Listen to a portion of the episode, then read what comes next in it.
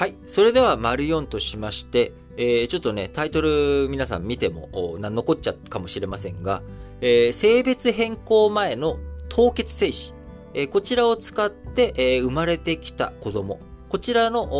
その凍結精子を使ったあ人の子供として、この親子関係を認めないという判決がね、東京火災で判決で出ました。えー、ちょっと何言ってるのかわからんという方も多いと思うので、もうちょっと丁寧に、えー、ちゃんと話をしていきたいと思いますが、えー、性同一性障害特例法。えこちらを用いて、えー、もともと男性だった。あ僕男性なんで、ちょっと仮に僕だとしましょうか。えー、僕が、あ性別を変更しました。えー、自分は、あ体はあ男なんだけれども、DNA 的には、遺伝子的にはね、XY 染色体なんだけれども、え、自分の心としては女性であり、え、女性になりたいということで、え、自分の性別変更、男性から女性に変更したということになります。で、その際に、え、将来自分の子供を作るとかね、え、そういったこと、可能性を考えて、えー、精子については、え、凍結保存していたと。え、凍結保存していた精子を持っていたということです。で、この女性になりましたと僕は、男性から女性に、えー、性同一性障害特例法に基づいて男性から女性に変更しましたと。で、その女性になった僕が、女性パートナーとえー、まあ、パートナー関係、えー、事実婚状態になりましたと。えー、なので、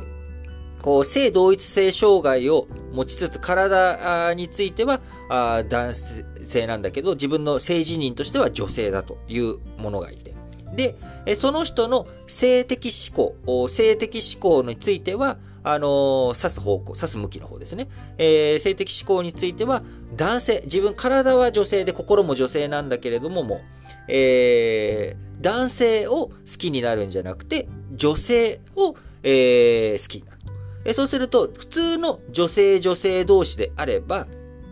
パートナー関係とかね、今 LGBTQ 関係についていろいろと支援する動きっていうのがありますと。えー、ただ、子供を持つことができないということで、えー、いろんなこと言われたりとかするわけですよね。えー、生産性がないとかね、何をもって生産性だこの野郎とかって僕はすごく思うんですけれども、あのそういった問題っていうのはないわけじゃないですか。今、現状はね。今、現状は。今後ね、えー、技術が発達して、えー、その DNA と DNA を混合することによって、えー、精子と卵子を使わなくても、えー、子供を作ることができるとかって技術に発展していくかもしれないじゃないですか、今後。えそういったことを考える上で、え今回の判決結構重要だなと思っていて、え話が飛んじゃいましたね。ちょっと戻ります。えその、このパートナー、あ性を、性転換した、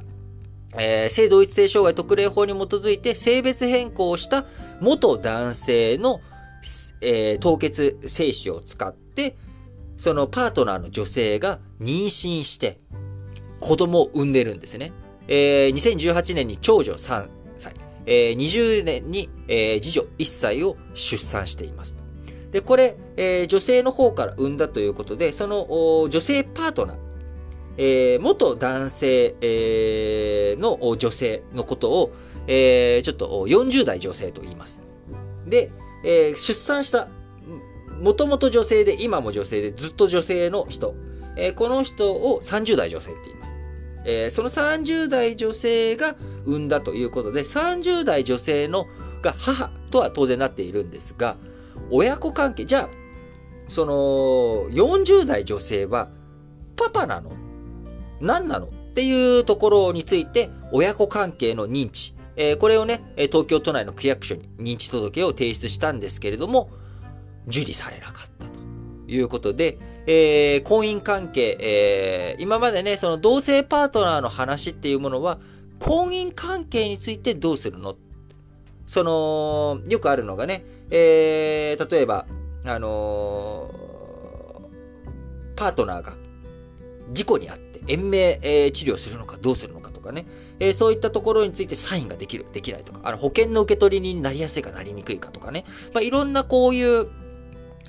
法的には他人でしょっていう状態になってしまっていると、いろんなところでやっぱ困ることがあるわけです。事実婚で一緒に住んでて、えー、みんな周りから、この人たちは、あもう、パートナー同士だよねっていうふうに分かっていてもですね、法的な壁というものがあるわけです。これを乗り越えていくためにどういうふうな支援をしていこうかっていうことで、今みんな、あいろいろやってるわけですが、えー、基本的には大人の二人の関係だったわけですよね。えー、そのだ、だんだんだったり、ジョ、ジョだったりとかの関係を、パートナーをどういうふうに認めていくのかっていう話だったわけですが、そこから、子供になってくると、今度親子関係をどうするのかっていう話になるわけです。で、ここで、えー、今回のね、火災、東京火災の判決、えー、裁判長、裁判長は、生物学的には、二人の父親と認められるがと。この子供ですね、18年に生まれた長女、20年に生まれた次女、え二人の父親と認められるが、法律上の親子関係と血縁上の親子関係は必ずしも同義ではないということで指摘をし、特例法に基づき性別変更をした女性を父親として扱うことはできないという判決判断をしたということで、えー、じゃあ、パパじゃないんだったら、ママなのっていうところについても、この男性、元男性、えー、40代女性については、妊娠出産をしていないことから、母親にも当たらないというふうにしたわけですね。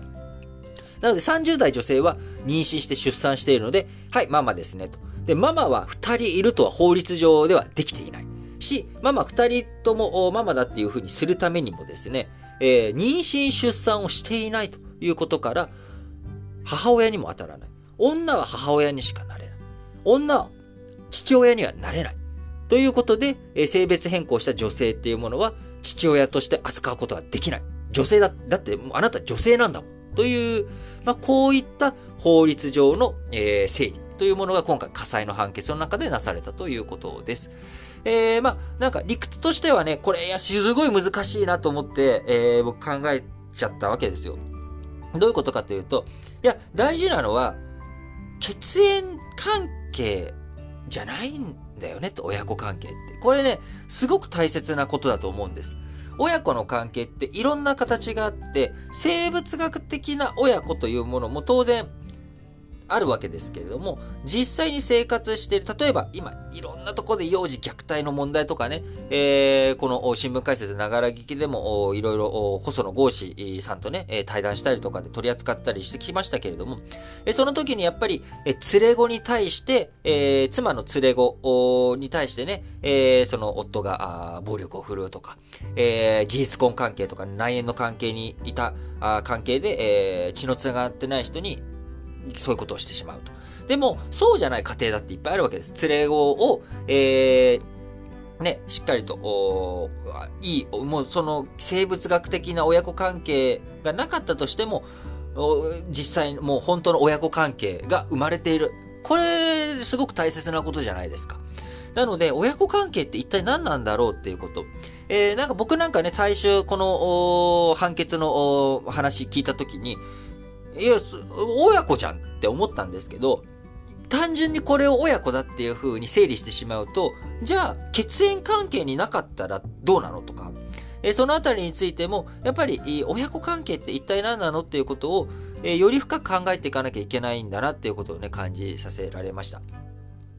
えー、ただ、さわさりながら僕は、ママが二人いたっていいじゃない。て、とも思うし、パパが二人いたっていいじゃないと思うわけです。えー、なので、そのあたりについては今後法律をね、改正したりとか、社会を醸成していったりとかして、いろいろとね、親子関係どうあるべきなのか、えー、いろいろ議論を進めていかなきゃいけないなと思います。えー、ポイントはやっぱり、えー、血縁関係だけで親子関係があ規定されるということではなく、えー、親子関係というものはですね、血縁ではなく、えやっぱり人間関係なんだなっていうことをね、改めて思いました。えこの子は自分の子であるということ、えまさに認知の問題ですよね。えこの認知の問題っていうところをどういうふうにしていくのか。改めて、え幼児虐待とかそういった問題をなくしていくためにもですね、えそのあたりをしっかりと考えていきたいと思いますし、えー、さはさりながら今後、生殖医療、えー、いろんな発展をしていく中で、えー、生物学的な親子関係、えー、こちらについて、えー、派生した関係性についてどういうふうに法律上認めていくのか、認知していくのかっていうところについてもですね、えー、議論待ったなしなのかなと思います。えー、今後、同性パートナー、あもともと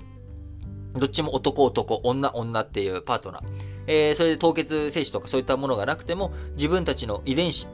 精子とか卵子を使わなくても、えー、子供、次世代を紡ぐっていう技術が生まれていった時にですね、えー、そう遠い話じゃないと思うんですよね。ここ100年以内にはね、できちゃうんじゃないのかなとかって思うし、あのー、そういった時に、えー、どういうふうなあ家族のあり方、社会のあり方あすべきなのかなということをね、なんか考えていくきっかけになったらいいかなと思います。えー、今、え、自分が喋ったことを振り返ってみるとですね、なかなか話がまとまっていなかったなというふうに思うので、混乱された方もいらっしゃると思います。僕自身もまだ混乱しておりますけれども、え、これからもね、しっかりとこういった問題考えていきながら、皆さんと一緒に、えー話していけたらなと思いますので、ぜひ、えー、今回の件に限らずですね、え何かあこう気になることとか、あの、意見がある方とか、あコメントしたいっていう方はね、ぜひ各エピソードの概要欄にございます、えー、Google フォームから投稿していただければと思います。お待ちしております。